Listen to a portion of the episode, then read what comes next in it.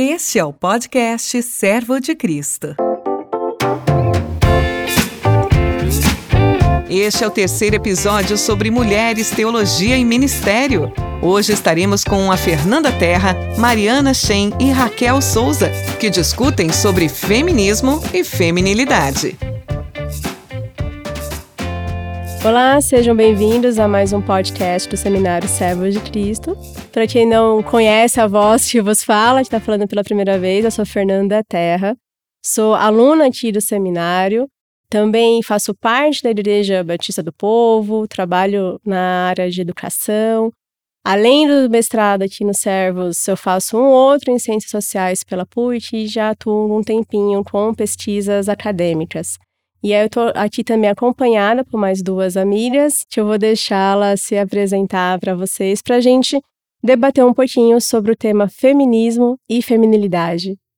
Olá, pessoal, aqui é a Rachel, também sou aluna do seminário, é, faço parte da Igreja Presbiteriana do Caminho, futura mãe do Benjamin, que a essa altura já nasceu, e sou também atuo como advogada é, na área também de educação na igreja.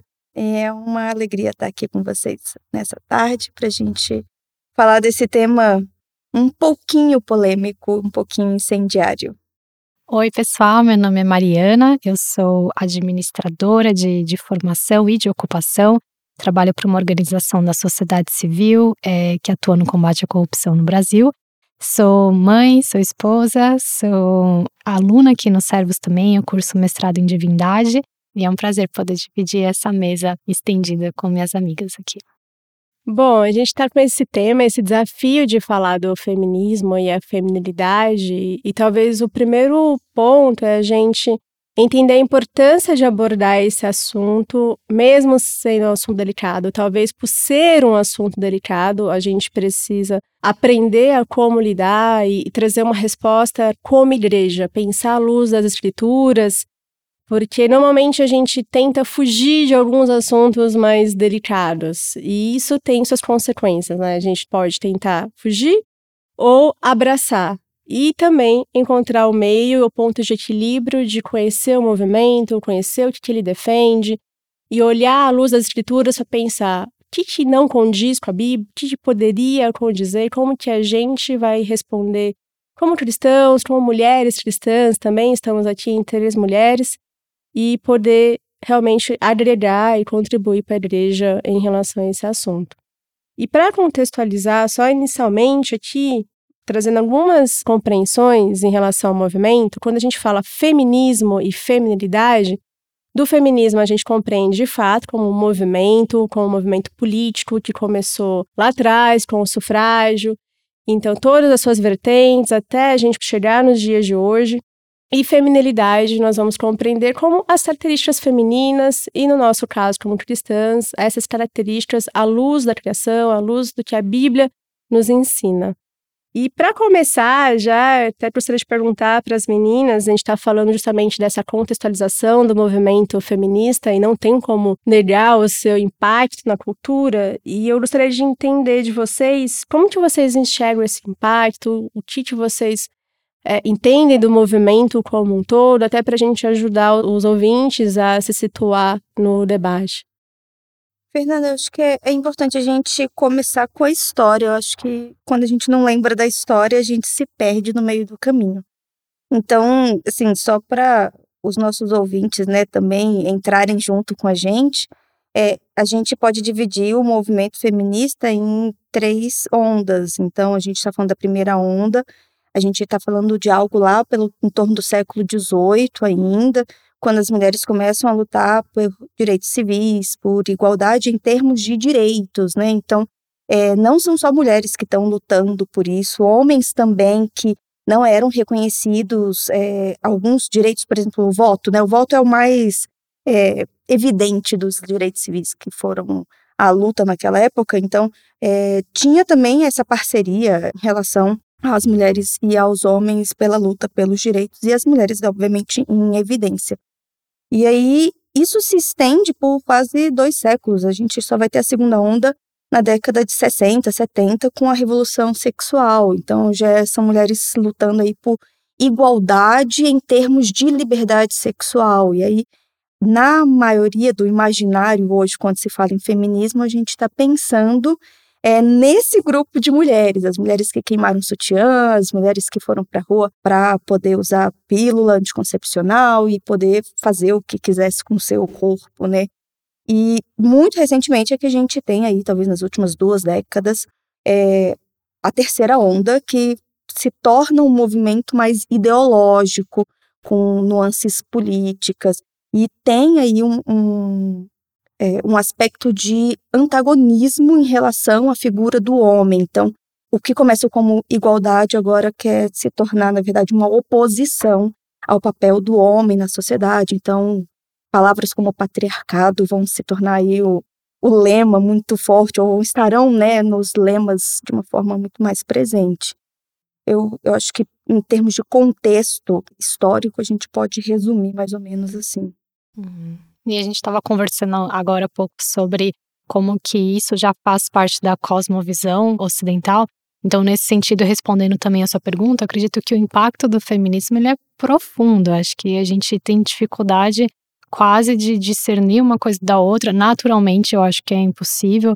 É, e a menos que a gente se sujeite a renovar a nossa mente na palavra de Deus e, e se orientar por ela, é a forma como a gente vai pensar naturalmente, porque essa é a regra, acredito, do mundo que a gente vive, né? Então, se manifestando em espaços é, civis, sociais, políticos, culturais, eu acho que é quase o ar que a gente respira mundo afora e demanda uma renovação ativa da nossa mente para não ser o nosso ar também. Sim, e para contextualizar também, ter até um referencial teórico para não parecer que é só a gente cristã criticando, quando a gente fala de um movimento político, quando a gente fala também da subversão da identidade feminina, esse antagonismo, isso não está escrito em livros escritos por opositores, está escrito nos livros escritos pelas próprias feministas. Então, se alguém pegar, por exemplo, Simone de Beauvoir, que é a clássica da segunda onda, ela vai já falar da desconstrução da mulher nessa clássica frase: ninguém nasce mulher, torna-se mulher. E ali já vai sendo também construída uma ideia contra a figura masculina dos direitos. A gente vai ter na década de 60 a Beth Friedan com a mística feminina, já também desconstruindo a identidade da mulher e aí pensando nas questões de gênero que a gente tem hoje mais forte. A própria Judith Butler, no seu livro Problemas de Gênero, a subversão e a identidade da mulher, na introdução, nem precisa ler o livro inteiro, já na introdução ela coloca a mulher como o objeto do feminismo e que para que a revolução possa acontecer, tanto feminina quanto da revolução sexual, que hoje caminham juntos, tem de ser por vias políticas. Então, uhum. são autoras e autores do, do próprio movimento que falam que é um movimento político por vias políticas para conseguir instituir leis. Uhum. É, então a gente consegue ler isso dentro dos próprios referenciais teóricos do feminismo. Uhum. E tendo essa noção, a gente falou de muitas décadas, né? Uh, Rachel, você começou ali já no século XVIII, a gente tem muitos anos né, de movimento, e aí a gente começa a pensar no que vocês falaram da, do quanto isso já está na nossa cultura. Para vocês, vocês enxergam que toda essa influência de pensamento a gente consegue identificar no nosso, no nosso cotidiano, seja amizade, dentro da igreja também, mulheres que não se declaram feministas, que muitas vezes nem conhecem todo o movimento, mas que tem ali alguma ideia, algum pensamento, que quando a gente olha e fala, hum, isso daí vem do movimento feminista e a gente não está identificando. Com certeza. Sim. Não, eu concordo, acho que a, por ser uma parte da cosmovisão ocidental, uhum. é, a gente é confrontado desde muito pequenas, na verdade, uhum. com ideias que a gente nem sabe de onde veio, mas é, eu acho que vai sendo incrustada. Então, eu, eu com certeza, assim, acho que dentro da igreja hoje, mesmo meninas que cresceram num ambiente cristão, né, não, a gente não está falando de alguém que se converteu já na sua juventude, mas é, estão pensando à luz de algumas pautas, algumas ideias do feminismo. Uhum, concordo. Bom, então, pelo que eu entendi da resposta, a gente já tem uma influência, mesmo em mulheres que não se determinam como feministas. Mas então, como que a gente consegue ver na prática a influência desse pensamento feminista e conseguir mostrar o que é a feminilidade bíblica? Então, a gente uhum. precisa agora, acho que, conceituar a feminilidade bíblica para poder dizer isso sim é uhum. é bíblico, isso daqui não é bíblico. Uhum. Eu acho que a nosso favor a gente tem um arcabouço muito extenso e, e, valioso na Bíblia, né, das histórias das mulheres na Bíblia que representam valores de prudência, de lealdade, de coragem, de hospitalidade, é, de submissão. Isso sem se opor necessariamente a uma a figura masculina, sem bater de frente com a autoridade, é, mas entendendo o seu papel dentro da criação do Senhor e, e, e frutificando e florescendo dentro desses valores, né? Então, acho que olhar de novo para a Bíblia e resgatar os exemplos valiosos que a gente tem das mulheres de lá, a gente consegue inspirar e dar como modelo o que, que é ser mulher em forma é, atuante, relevante, impactante aos olhos da Bíblia. Eu acho que vale a pena a gente lembrar que feminilidade bíblica não está necessariamente atrelada à ideia de ser do lar, ser a, a, maternidade, embora isso esteja incluído no pacote, mas a gente não está falando apenas de mulheres que usam vestidos rodados e uhum. passam maquiagem. Feminilidade tem muito mais a ver com um auto-reconhecimento diante de Deus, quem Deus me fez para ser, do que necessariamente como eu me visto ou eu me comporto profissionalmente ou em termos de educação. Uhum, exato.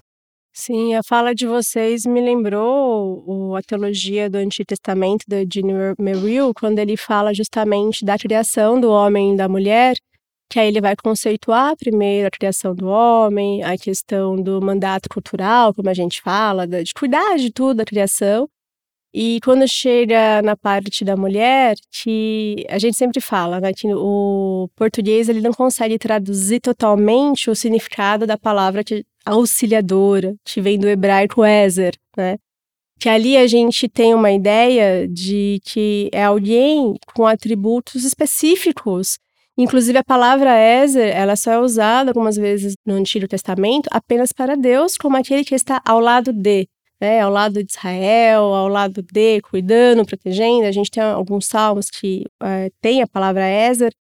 Então a gente pode compreender a mulher, né, a feminilidade dessa forma, ao lado de, aquela que está ao lado do homem, para cumprir também uma missão que foi dada do cuidado com a criação. E nas palavras do Merrill, a gente pode entender: homem e mulher foram criados de formas distintas, para que juntos eles se tornam que não seriam sozinhos.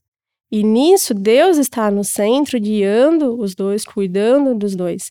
Então a gente vê uma beleza na feminilidade bíblica que muitas vezes é confrontada quando a gente pensa por esse lado do de resumir tudo só a um tipo de atuação uhum. específica, uhum. seja só na vida doméstica, claro, como a gente disse, isso tem o seu valor, mas ao mesmo tempo colocar-se no lugar do homem, perdendo as características femininas. Aí a gente tem um uhum. outro tipo de perda que o próprio Deus deu para a mulher. Sim. Então, é uma forma, talvez, a gente começar a pensar dentro da própria igreja, quando a gente enxerga é, alguma influência do pensamento feminista que está ali confrontando características que a gente sabe são inerentes da mulher, apontar para o próprio Criador. Ele deu, porque uhum. ele sabe da importância disso, é algo que a gente vê a Bíblia retratando como características do próprio Deus, que se torna um privilégio, da mesma forma que isso acontece com o homem, mas que nisso a gente consegue entender que, de fato, é belo ser mulher. Uhum. Eu acho que é interessante lembrar, falando em teologia da criação, é, a primeira vez em que algo não está bom é justamente quando o homem está só. Então, a criação da mulher é a restauração de um padrão do que é bom, do que é belo, do que é uhum. é perfeito. E, então, assim, a gente lembra que a mulher não foi colocada como um adendo para ser puxado, né? Ela, de fato, é, é, uma parte essencial da criação da humanidade. Uhum. Bom, a gente entrou nesses pontos da feminidade bíblica, a gente já está num, num contexto espinhoso, né, de tratando ativo feminismo. Ainda bem que não estamos sozinhas, né, estamos tratando juntas esse tema espinhoso. E aí a gente já entrou um pouco no cristianismo, né? falando agora mais dentro do, desse contexto igreja, do contexto que nós estamos acostumadas, que inclusive o movimento feminista faz críticas ao cristianismo uhum. é, em relação a alguns aspectos de igualdade da mulher, em relação aos homens. Então, como que vocês acreditam que a gente deveria responder a isso? Né? Um dos princípios da submissão é um dos mais questionados que a gente uhum. pode perceber né, da, dentro da, dos debates. E aí, como que a gente resolve, né? Se a gente uhum. consegue resolver essa equação. Uhum. Eu acho que tem, tem uma forma argumentativa que é tentar insistir que, que as pessoas que conversam com a gente, o que a gente quer convencer, sejam familiarizadas com o texto bíblico e tentar convencer do valor e aquilo que a Bíblia coloca como a mulher tendo sido criada igual o homem, pecador igual o homem, é, carente da glória de Deus igual o homem, redimida igual o homem. E a gente pode fazer isso tentando que as pessoas engulam o texto bíblico, ou a gente pode ir pelo caminho da via prática, que é demonstrar essa verdade para o mundo, né? A Bíblia ensina que a sabedoria é demonstrada pelos seus frutos. E eu acho que talvez o que o mundo careça é não do discurso cristão de que homem e mulher são iguais, mas é disso verdadeiramente demonstrado pelas famílias cristãs, pelos casamentos, pela comunidade cristã, pela igreja, né? Então, se nesses ambientes cristãos não se evidencia respeito, amor, proteção, é, defesa de mulheres, então o mundo tem um bom espaço para questionar, falando que ou a nossa normativa é equivocada, ou então o que a gente acha, acho que talvez seja a nossa conclusão aqui, que a gente não coloca ela na prática de uma forma efetiva que honre né, a, a doutrina de Cristo sobre o valor da sua criação. Né? Se a gente resgatar o ame ao próximo como a si mesmo, entender que aquilo que se faz ao menor desses face ao Senhor, a gente consegue trazer de novo esse padrão de amor, de serviço, de acolhimento que dá valor né, à mulher e como uma parte mais frágil da, das nossas comunidades. Maria, acho que você toca num ponto muito, muito sensível, porque a gente não pode ignorar que as críticas elas não surgem do nada.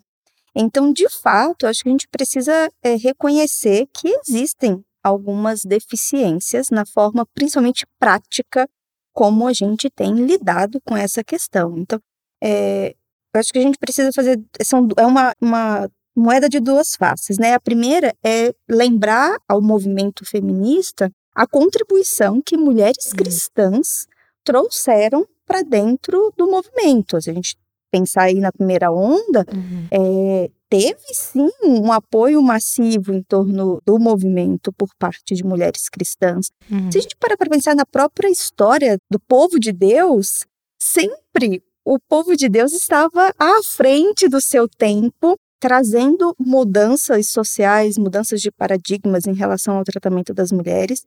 Então, eu acho que, de um lado, é um desconhecimento da história por parte do movimento, que ignora as contribuições que já foram feitas. Mas, no outro lado da moeda, a gente precisa reconhecer que existem problemas internos. Uhum. É, a gente precisa fechar a porta do quarto e ter uma conversa séria, porque a gente, nos últimos, principalmente, né, assim, nas últimas décadas, a gente tem tido esse resgate teológico muito forte em relação ao papel do homem, ao papel da mulher, e a gente está vendo alguns extremos. Então, enquanto a gente tem de um lado extremos, né, de resgate de masculinidade bíblica que sobrepujam a mulher de uma forma eh, massiva, né? A gente também tem a teologia da mulher do outro lado que está falando que a palavra também não está falando. Então, uhum. Então, eu acho que vale a gente ouvir a crítica uhum. e repensar alguns comportamentos, alguns paradigmas, é, algumas estruturas eclesiásticas é, e questionar o quanto de fato esses pensamentos, esses movimentos são só reativos uhum. e não de fato embasados no evangelho, né, que é redentivo no final. Uhum.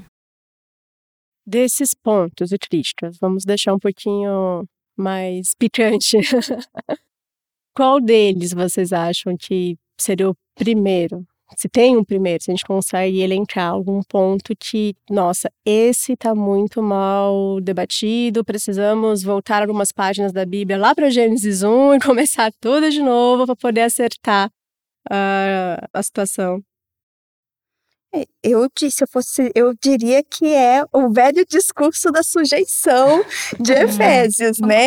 É, eu acho que assim é o ponto, porque quando se fala em sujeição, tem gente que arrepia os cabelos que não existem, né? Então, quantas vezes a gente, eu já participei de casamentos em que basicamente o, a pregação era para a mulher, lembrando que ela tem que se submeter, que ela tem que.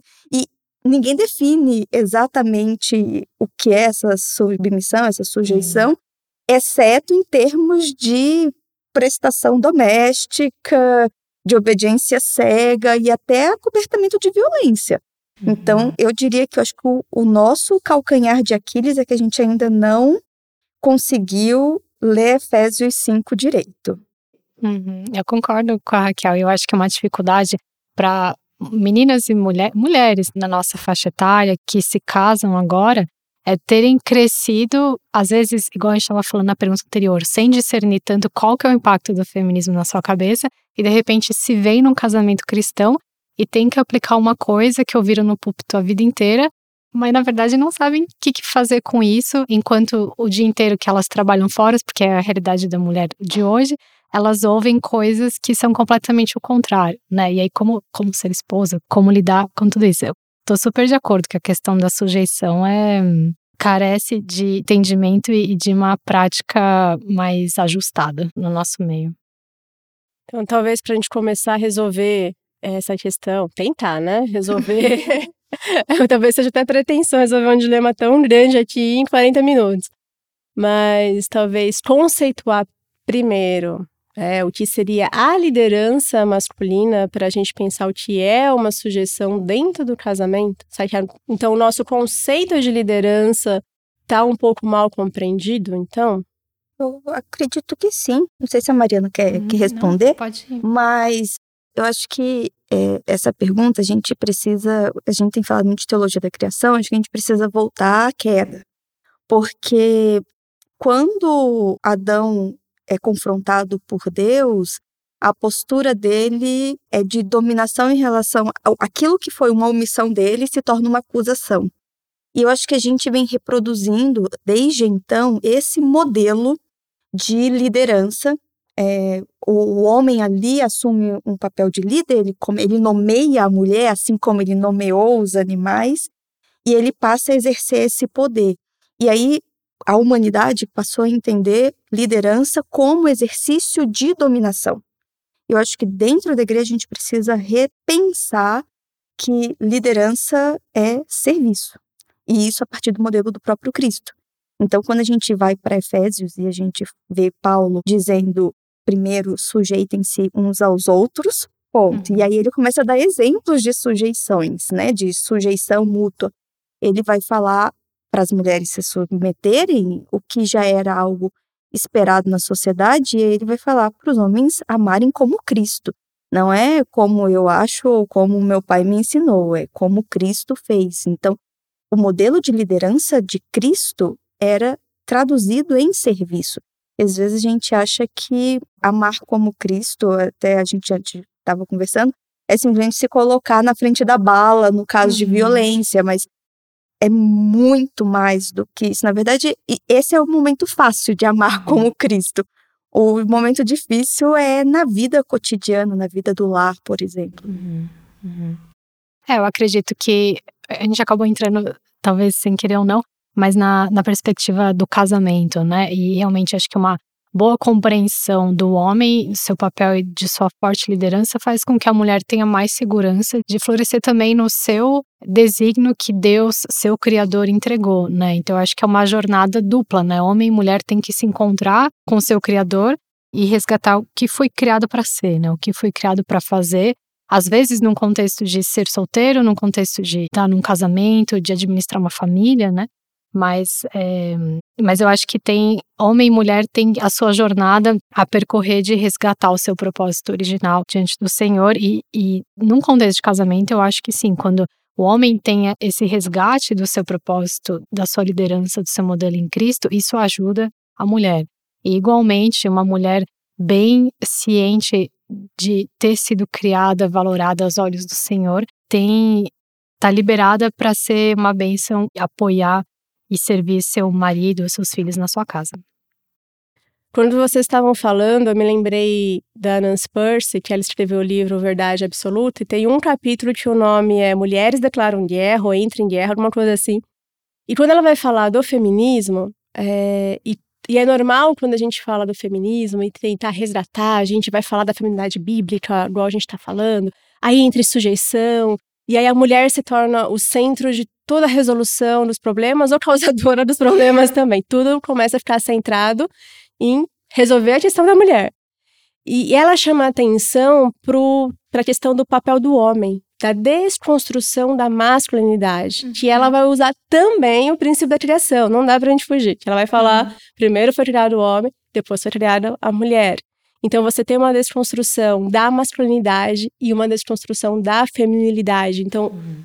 esses dois aspectos caminham juntos. Então, quando a gente está olhando é, isso que vocês pontuaram da liderança, a gente vê a importância de ter também um resgate da masculinidade da criação bíblica. Né? A gente sabe que tem os efeitos da queda, obviamente, não é impossível negar isso, mas a gente tem a, o comissionamento em Cristo, né? a redenção nele, como foi bem dito, é, o parâmetro da submissão e da liderança é o próprio Cristo.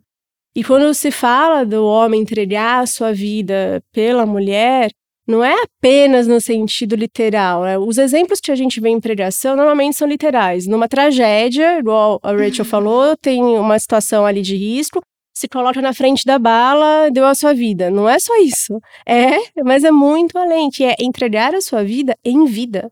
Uhum. É, é mais profundo mesmo, de entender as questões do coração da mulher, é, é olhar ali a sua família e entender de fato seu papel de sacerdote. Não é apenas a provisão financeira. Esse é um aspecto dentro de outros aspectos que envolve emocional, que envolve espiritual, que envolve o cuidado, a educação, e que muitas vezes isso também é colocado como sendo um peso para o homem, mas na verdade a Bíblia mostra que é uma bênção, porque Deus está junto, nós não estamos fazendo nada sozinhos, nós estamos com Deus.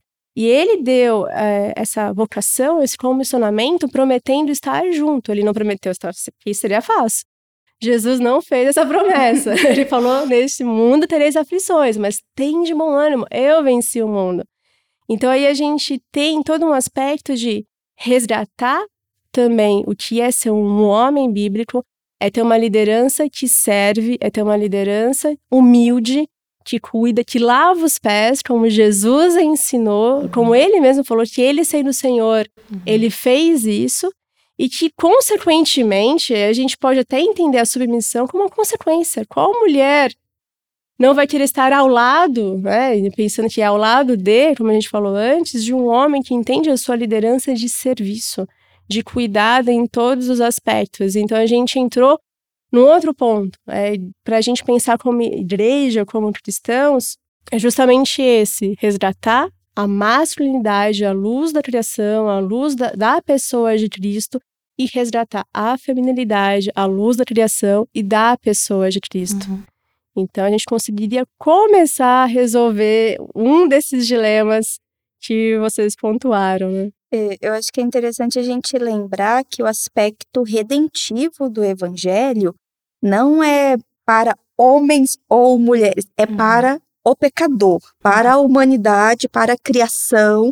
Então, todos os aspectos do ser humano foram tocados pelo pecado. Sim. Então, é, se a gente precisa resgatar ou corrigir o que significa ser mulher, a gente também vai ter que corrigir e uhum. resgatar o que significa de fato ser homem.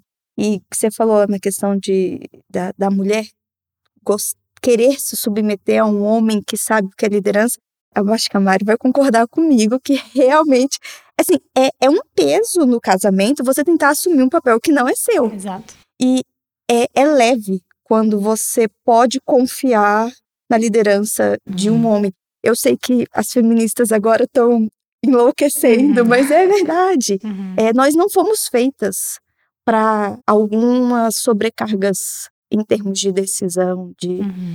é, provisão, né, de apoio, que a gente sabe que o homem, Deus deu esse papel para ele. Exato. A divisão 50-50 não funciona também. Acho que essa foi uma das primeiras lições minhas, inclusive no casamento, né? Por mais, eu não sei como o mundo afora as pessoas acham que isso funciona, mas dividir todas as tarefas, as responsabilidades 50-50 não resolve, né?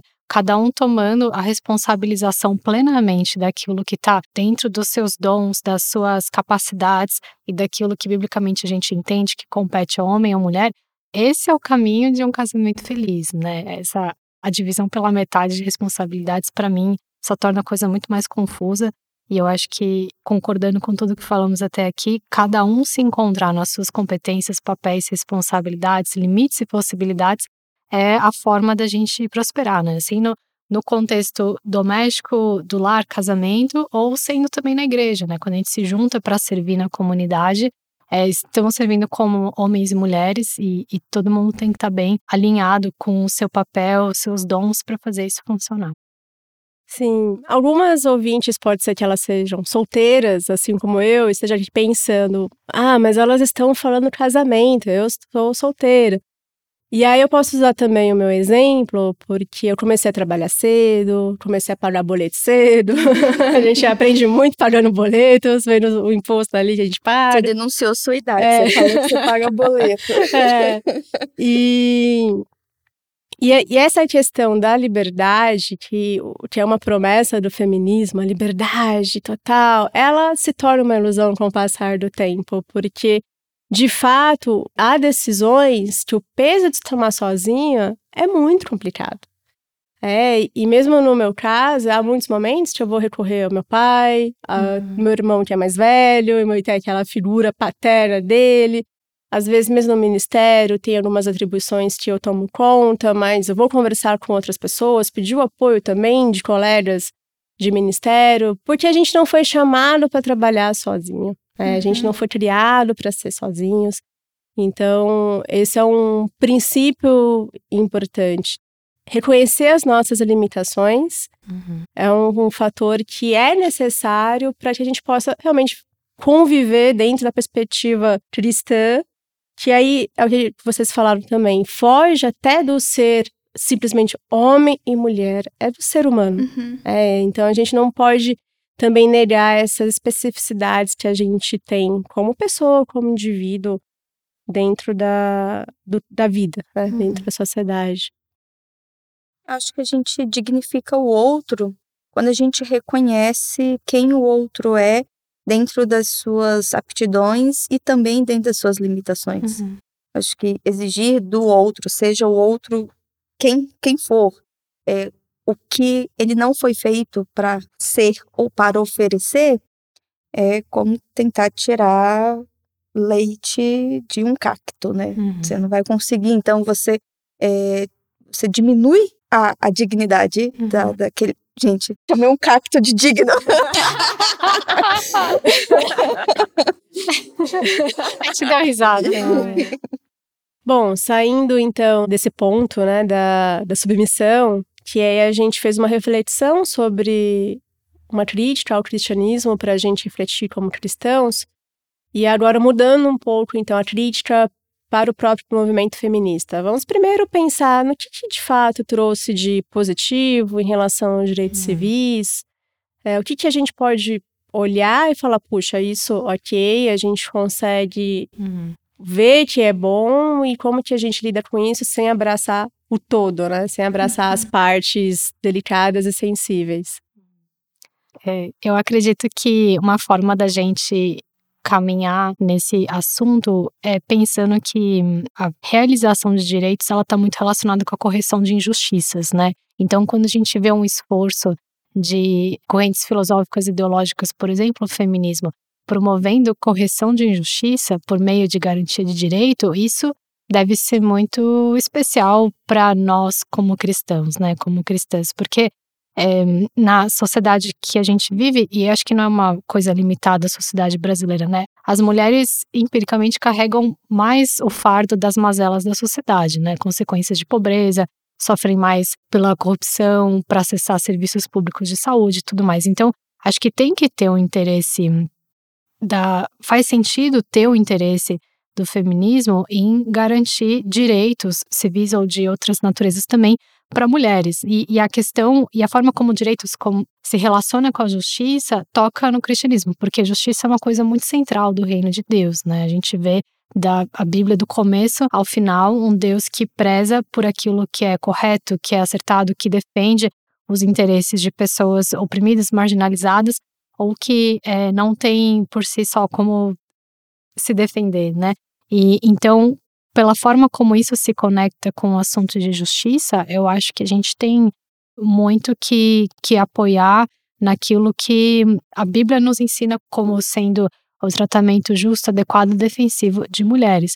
Eventualmente pode ter, eu acho, algumas pautas de direitos defendidas no movimento feminista que não são conectadas com aquilo que a gente entende como justiça aos olhos do Senhor. E acho que nesses casos a gente não precisa se preocupar de, de ter que se alinhar, né? Mas aquilo que se diz a, a seguridade e correção de injustiças contra mulheres, a gente com certeza tem que apoiar. Eu acho que é, a gente sempre tem a tendência de achar que a defesa né, de direitos, sejam civis, sociais, a lutar por aquele que sofre, por aquele que está em, em opressão, é uma pauta ideológica hum. e a gente esquece que muito antes disso é um interesse e é, uma, é um aspecto do caráter de Deus, esse cuidado, esse zelo. E eu acho que a gente, às vezes, quer comprar, quer, quer jogar o bebê com a água suja, né? Então, eu acho que todo movimento ideológico, naquilo que toca a verdade, né? Toda verdade é verdade de Deus. Então, é passar pelo filtro do evangelho. Uhum. O, o que a peneira escoa, deixa embora, mas vai ficar alguma coisa.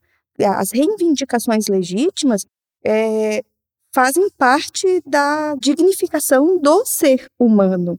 Então, se um, um, existe essa luta por direitos, é, por igualdade no sentido de tratamento, de dignidade, de respeito, de corrigir injustiças históricas, não é que é uma pauta feminista, uhum. é, é, simplesmente foi um movimento que apareceu primeiro para vamos colocar entre aspas, né? Apareceu primeiro para levantar essas bandeiras. Uhum. É, só que assim, eu acho que é um aspecto que a gente talvez não vai ter tempo para falar sobre isso, mas a igreja, ela muitas vezes é apenas reativa. Uhum. E quando ela deveria, entendendo que o evangelho é redentivo, ser pioneira na defesa desses direitos. Uhum. E eu acho que é, é um, um asterisco aí que a gente precisa fazer, né? Precisamos ser menos reativos e mais ativos nessa, nesse sentido. Uhum. E acho que talvez para dar um exemplo de um, de um direito recente que eu estava lendo, que acho que é bem interessante a gente pensar, porque vai além, por exemplo, da questão do voto, né, mais, mais antiga e tudo mais, é o assunto da pobreza menstrual no Brasil, né? Ano passado foi feita uma lei que garantia para mulheres, meninas e mulheres em determinadas situações de, de vulnerabilidade. de vulnerabilidade acessar de forma gratuita absorventes, né?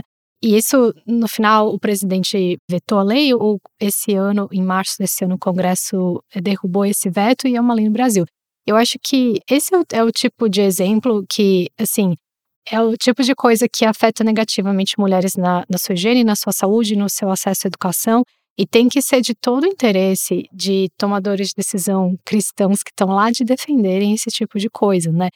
E acho que com isso a gente consegue também conectar uma questão que a gente estava falando um pouco mais cedo, do papel dos homens nesse engajamento com direitos das mulheres. Né? A gente vive num contexto brasileiro em que a maior parte dos tomadores de decisão, seja em relação a políticas de empresa ou seja no governo, são homens. Então, é, não é uma questão de quanto só as mulheres se engajam com essas causas e elas tentam levantar direitos para corrigir injustiças, mas voltando para o papel do homem como defensor e como protetor e aquele que hoje, no nosso contexto brasileiro, é quem principalmente está na linha de frente para garantir que coisas como, como esse projeto de lei, né, avancem no, na nossa sociedade. Né? Então, tem um papel muito importante do homem em, em defesa de direitos das mulheres, é, às vezes, como a que falou, abraçada pelo movimento feminista primeiro, mas que a gente, como igreja, tem que voltar a protagonizar isso. Pensando nisso que vocês falaram, do, dos pontos positivos da questão da justiça social, dos direitos, pode talvez suscitar uma dúvida na cabeça das mulheres cristãs, principalmente as meninas. É possível, então, ser feminista cristã? É, Fernanda, eu penso que não é necessário ser feminista, porque o evangelho é suficiente. A proposta do evangelho, a mensagem do evangelho, o aspecto redentivo da mensagem da cruz é suficiente para que você se engaje na luta.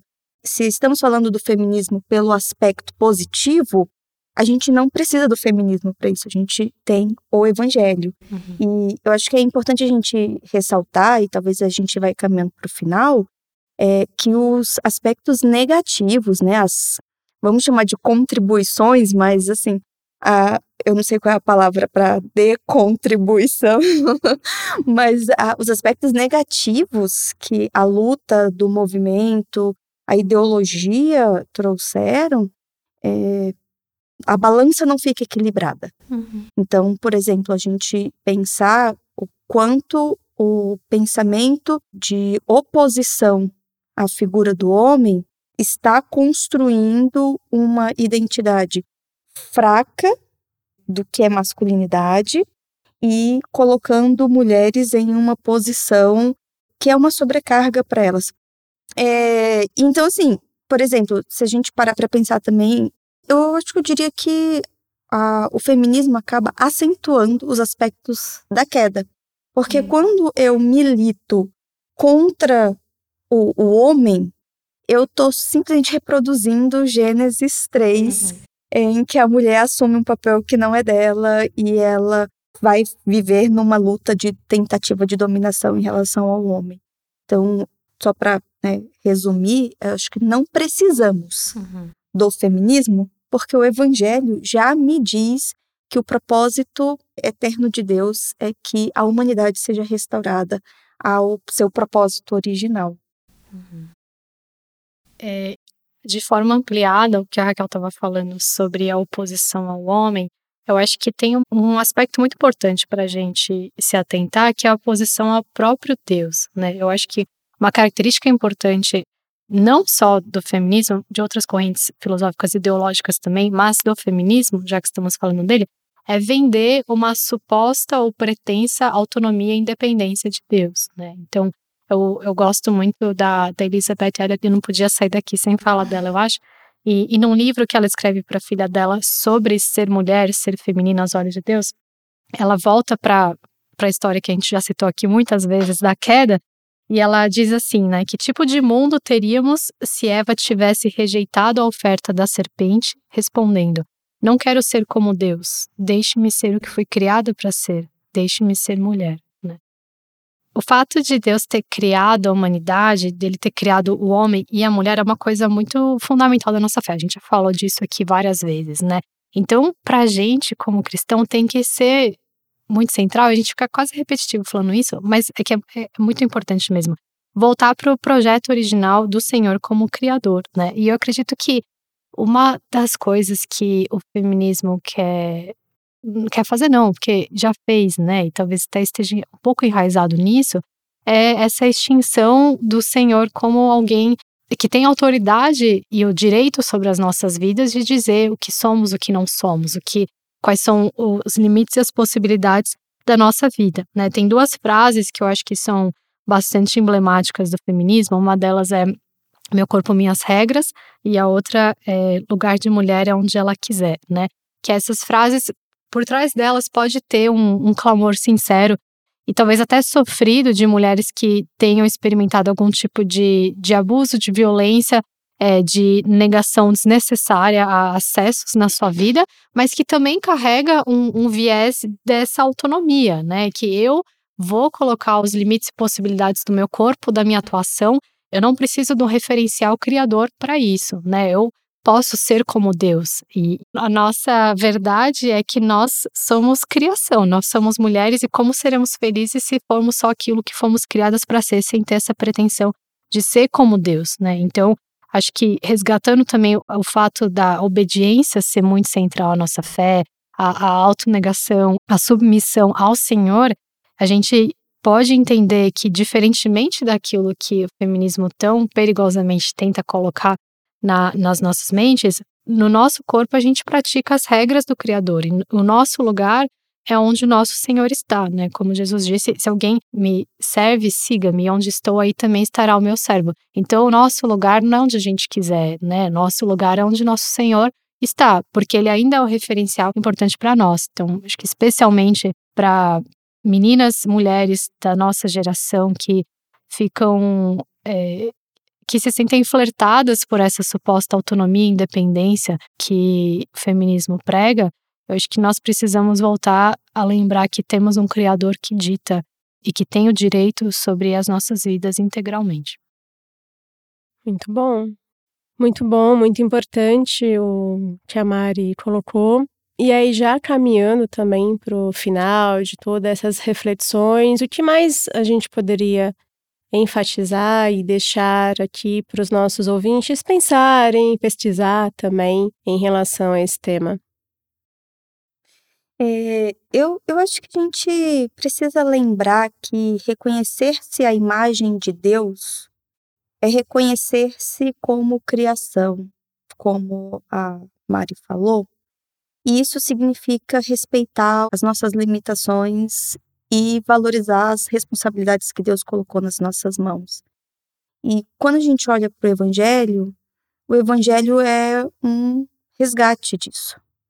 É um resgate de quem nós fomos chamados a ser, não apenas em termos soterológicos, né, em termos de salvação, de pecados, mas de uma completude do que é ser ser humano, uhum. e é ser a imagem de Cristo. Então, uhum. eu, eu diria que o nosso principal desejo, enquanto né, mulheres que debatem o papel das mulheres, não é conseguir um cargo, não é conseguir é, um título dentro da igreja, mas é de fato viver à luz de quem Cristo é. Uhum. E nessa jornada de viver à luz de quem Cristo é, a gente vai encontrar a verdadeira satisfação porque a gente vai se satisfazer em ser tudo aquilo que ele nos chamou para ser, sem que eu precise considerar a, a grama do feminismo como mais verde ou me oferecendo mais oportunidades. Uhum. Não,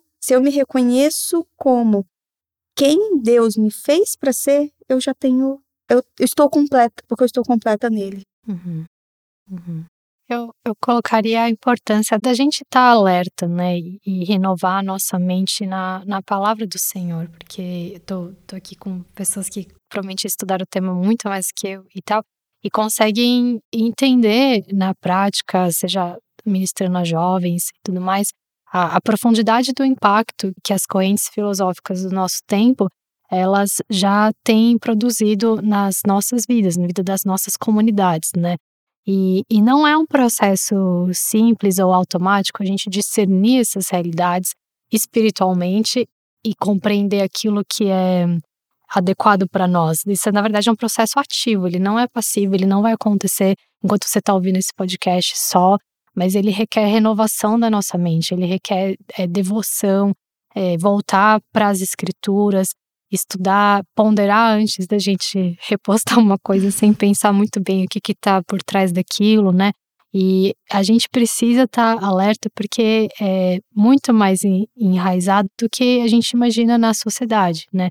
E então, voltando para aquilo que Paulo fala e, e até conectando com o que eu acabei de falar, nosso corpo que seja oferecido como sacrifício ao Senhor e que a nossa mente seja renovada, como Paulo coloca em Romanos 12, eu acho que esse é um desafio fundamental para mulheres na sua jornada sendo mulheres, num mundo que enxerga a gente diferente da forma que Deus enxerga, mas também para aqueles para homens é, que, obviamente, cercados de mulheres, apoiam de alguma forma, sendo amigos, irmãos, familiares, e que tem uma influência nessa nossa jornada também. Então, que todos, como igreja do Senhor, a gente renove a nossa mente nos propósitos da criação e que ajudemos uns aos outros na nossa transformação aquilo que é bom, perfeito e agradável, vontade do Senhor. Amém que eu deixo de final também de reflexão é mais aquele, aquela coisa pastoral, conselho de pai e mãe. Meninos, acalmem-se, não brilhem. é lembrar de 2 Coríntios 5, quando o apóstolo Paulo desenvolve ali o que é o ministério da reconciliação. Quando a gente entra em temas sensíveis, como o feminismo ou outros temas políticos, as emoções afloram, né? principalmente no contexto de rede social, que é feito para aflorar as emoções. A gente precisa entender o que está por trás, como a Mari disse, e lembrar que nós somos chamados para reconciliar. Esse é um ponto. Então, é acolher, é cuidar, é olhar para essas pessoas, para essas meninas, para essas mulheres e entenderem que aquela cosmovisão trouxe uma resposta num momento às vezes sofrido, às vezes doloroso da vida dela, que foi a única coisa que ela entendeu e que depois, nos próprios questionamentos, foi conhecendo que há outro, outra, ou melhor, a outra verdade, que é o evangelho. Então, que nós possamos receber com amor, que nós possamos agir como reconciliadores e não como ministros da confusão, da politização, da polarização. Não foi esse ministério que nos foi dado. Foi da reconciliação. Então, que a gente possa se lembrar disso e realmente na nossa atitude, para não ser reativo, mas ser mais ativo, é reconciliar, saber que Deus está reconciliando o pecador e que nós temos o privilégio de fazer parte dessa missão, como o apóstolo falou, que ele reconcilia através da missão que ele nos deu. Então, que possamos honrar isso, né? Honrar algo tão bonito, tão belo do cristianismo, que é fazer parte da própria missão de Deus. Bom, muito obrigada. Foi um prazer participar desse podcast com vocês, dividir essa mesa com um assunto tão importante, sensível e importante. Que eu espero também que isso possa ajudar os ouvintes a se situar, a buscar também mais referenciais, mais pesquisas, se inteirar melhor no assunto e que Deus abençoe a todos. Obrigada. Obrigada, menina.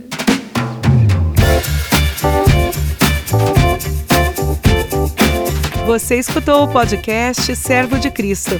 Para mais informações, acesse o site www.servodecristo.org.br.